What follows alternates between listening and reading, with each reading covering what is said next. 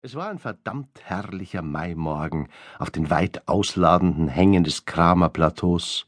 Auf der Galerie, hoch oben auf der Ederkanzel, starrten die Gäste erwartungsvoll hinüber auf die sattgrüne Bühne. Im Hintergrund des Kramer Plateaus erhoben sich die schroffen Felsen der Kramerspitze.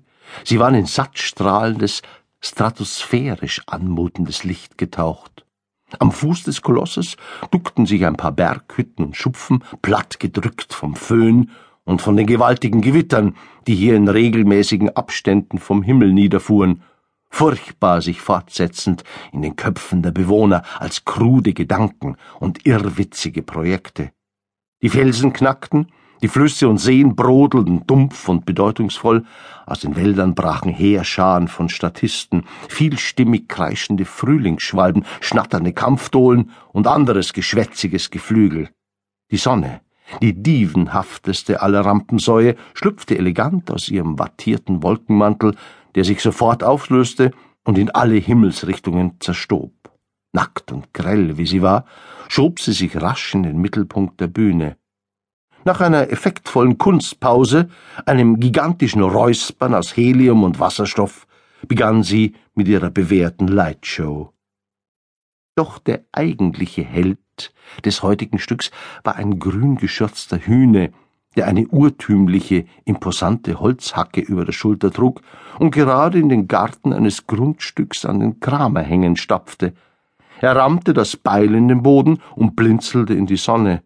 An den Kramerhängen waren die Weißdorn- und Berberitzenhecken akkurat zurechtgestutzt wie nirgends sonst im Kurort. Es war die Gegend der Zweitwohnungen, gepflegt, blitzblank, repräsentativ. Die schmiedeeisernen Tore schimmerten im Morgenlicht, und pro Grundstück hechelte mindestens ein scharf abgerichteter Edelpluto. Es war kurz vor zehn, deshalb endstill denn die Gärtner und Hausmeister waren noch bei der genetisch fest verankerten Brotzeit. Deshalb also schwiegen die Motorwerkzeuge. Manche verzichteten auf die Pause und reparierten grummelnd Swimmingpool-Leitungen oder schnitten Buchsbaumhecken mit der Nagelschere zu grünlichen Monsterenten um. In einer besonders idyllischen, etwas höher gelegenen Grünanlage gartelte der blonde Hühne. Er war ein Baum von Mannsbild, ein Gartenfreund im Basketballermaß. Hemdsärmelig und tatendurstig hob er jetzt einen Ast hoch und betrachtete ihn stirnrunzelnd. Herrgott Sakra! fluchte er aus fast zwei Meter Höhe herab. Schon wieder die Sauviecher! Mit den Sauviechern meinte er die schädlichen Schildläuse und Borkenkäfer, die Fransenflügler, giftigen Fruchtschalenwickler und gemeinen Kiefernspanner. Schon die Nennung der Namen konnte einem Juckreiz bescheren. So ein Geziefer, so ein Gscherz! Er hätte eine Rasur vertragen, der grün geschürzte Held, und zum Naturburschen trug noch bei, dass er einen langen Wacholderzweig zwischen die Lippen gesteckt hatte und auf den Nadeln herumkaute wie ein mittelalterlicher Scholastiker auf einem riskanten Gottesbeweis.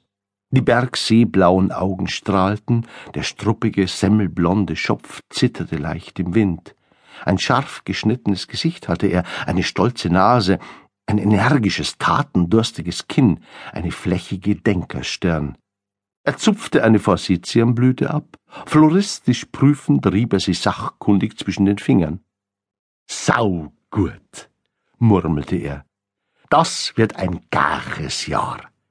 Wenn er selbst Gespräche im Garten führte, redete er immer besonders geschert, holte uralte Werdenfässer Ausdrücke aus dem hintersten Hirnkastel und sprach sie genüsslich, extra langsam und extra altertümlich aus.